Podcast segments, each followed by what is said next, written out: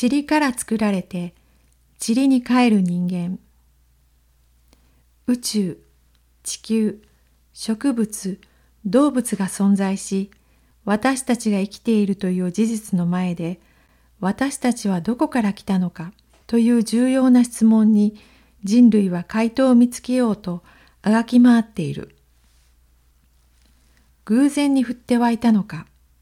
誰かが想像したのか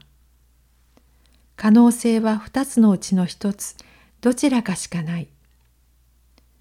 降って湧いた説すなわち偶然に生命が発生し悠久の時間のうちに偶然の積み重なりで弱いものは耐え果て強いものが生き残ったという進化論が実は仮説に過ぎないということを簡単に説明をしてきた。証拠は何もなく仮説であるというと大勢の人がびっくり仰天する。驚かないのは進化論を証明しようとしている専門の研究者と生物関連の研究をしている学者や研究者である。この人々は進化論が仮説であることを当然のこととして明確に知っているからである。しかし、進化が証明されていなくても、それ以外の説は信じられていないので、進化したと信じ続けているのである。それでは、ほとんどの日本人がありえないとして、頭から排除しているもう一方の説、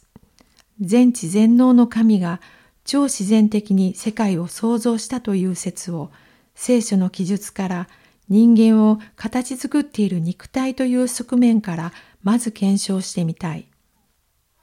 聖書はこの宇宙、地球、命、そして人などすべてが全知全能の神によって創造された一部始終を記録に留めている。その創造の工程の最後に人がどのように作られたか、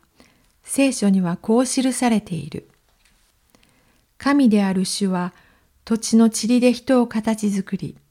その花に命の息を吹き込まれた。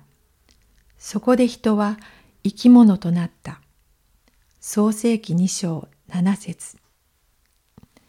人の肉体は塵から作られて命の息を吹き込まれた。土から人の肉体が作られたと言われても不思議な信じがたい思いがするだろう。あの無機質に過ぎないただの土と血の通った人間の肉体との間にどんな関係があるのだろう。この点を理解するために人間の肉体がどのような元素でできているか、ほんの少しだけ科学の領域に足を踏み入れてみたい。まず、人間は体重のほとんどが実は水で、赤ん坊は水分が多く、老人は少し枯れていて水分は少ないが、平均して約60%以上は水である。イカやイワシに含まれている大量の水を干してかなり取り除くと、スルメや目指しになる。同様にミイラも大抵は特別な処理を施してあるが、水分が人間の体からほとんど取り除かれた状態である。この水を除いた残りの乾燥成分の元素を調べると、炭素、酸素、水素、窒素などが大部分で90%を占める。そしてそれ以外に健康講座などで話題になるカルシウム、リン、硫黄、ナトリウム、カリウムなどを加えると99.5%に達する。さらに鉄、銅、亜鉛、マグネシウムなど重要な金属が超微量成分として含まれている。つまり人の肉体を構成する元素を調べるとそれ自身は命を創造することさえできないただの無機質でありそして数多くある元素のうちのある限られた元素が基本的な材料となって作り上げられているのである。そしてそれらが化学結合をして様々な化合物へと合成され、構成元素からは無双さえできない大きくて複雑な構造を持ち、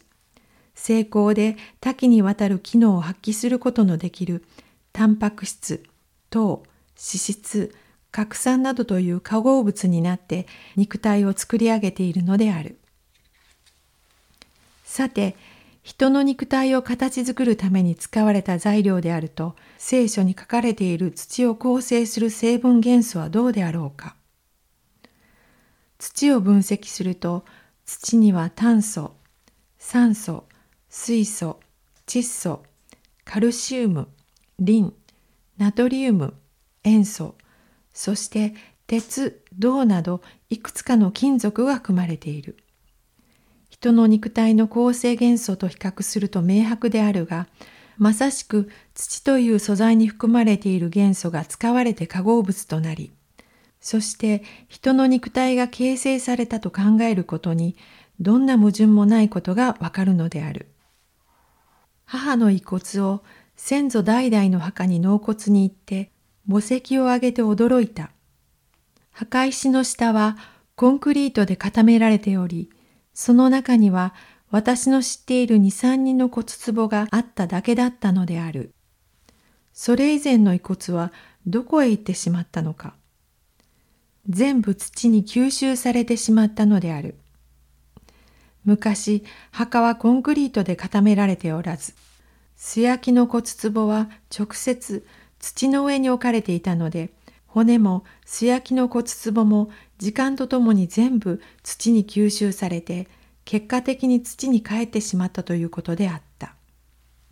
死後土葬しても仮装して遺骨を素焼きの骨壺に収めて土に触れる形でお墓に埋めても位牌にして自然層として直接土に返しても人の肉体はすべて土に帰っていくのである。